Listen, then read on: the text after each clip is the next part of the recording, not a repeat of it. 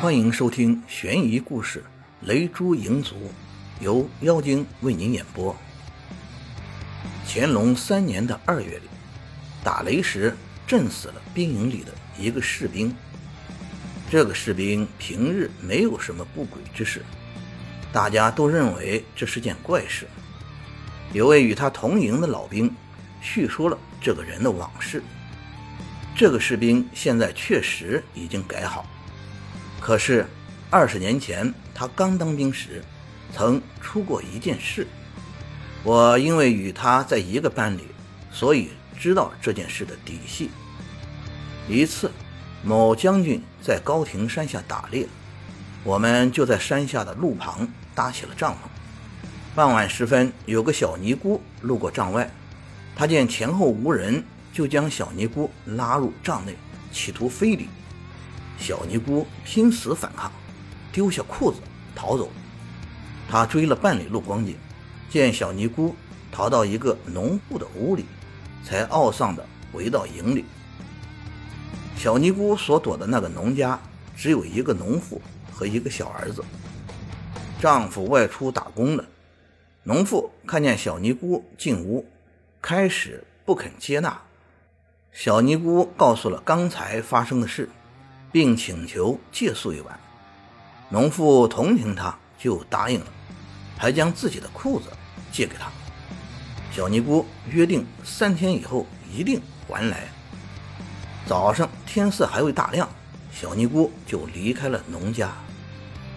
第二天，农妇的丈夫回家，脱掉了脏衣裤，想换干净的。农妇打开箱子，找不到丈夫的裤子。而自己的裤子却还在，这才想起，原来昨夜在慌里慌张之中，竟将丈夫的裤子借给了小尼姑。正在暗暗自责、粗心大意时，小儿子却在旁边说了：“裤子给昨夜的和尚穿去了。”丈夫不禁怀疑起来，就对儿子细加盘问。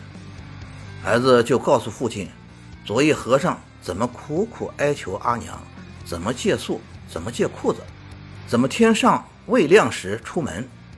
农妇反复申辩，借宿的是尼姑，不是和尚。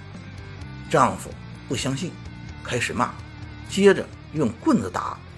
农妇将这件事告诉邻居，并恳求他们帮助作证。邻居觉得这件事发生在夜里，便推脱说不知道。农妇实在咽不下这口气，竟上吊自尽了。隔天早上，丈夫一开门，见一个小尼姑拿着裤子来还，并且还带了一小篮糕饼表示感谢。